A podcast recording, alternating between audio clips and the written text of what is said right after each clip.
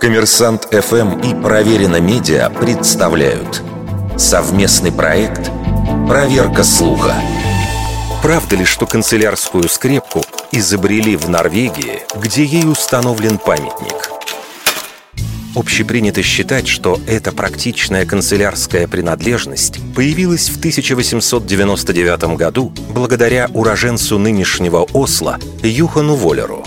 А 40 лет спустя, в годы нацистской оккупации, скрепка стала символом молчаливого сопротивления норвежцев, носивших ее на лацкане одежды. Форма скрепки якобы напоминала инициалы изгнанного короля Хокона VII. Это реальный исторический факт – хотя ношение протестных скрепок не было массовым. Делали это в большинстве своем студенты. Потому и знаменитый трехметровый памятник скрепки, кстати, не той, что изобрел Воллер в Осло, установлен именно в университетском кампусе. Что касается личности норвежца, действительно, он запатентовал канцелярскую скрепку. Но первым изобретателем этой принадлежности Воллер быть не мог – ведь еще в 1867 году американец Сэмюэль Фей зарегистрировал патент на ранний вариант скрепки, которую придумал для фиксации этикеток к одежде.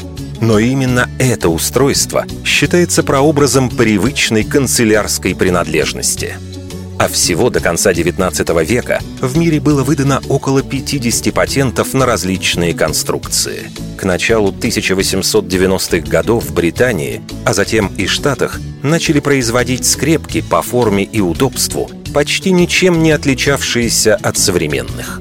Но главное, скрепка норвежца Воллера оказалась непрактичной.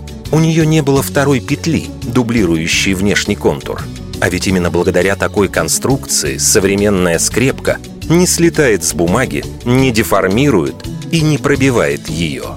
В итоге изобретение Воллера никогда серийно не производилось, зато послужило основой для локального мифа о Норвегии как о родине скрепок. Вердикт. Большей частью неправда.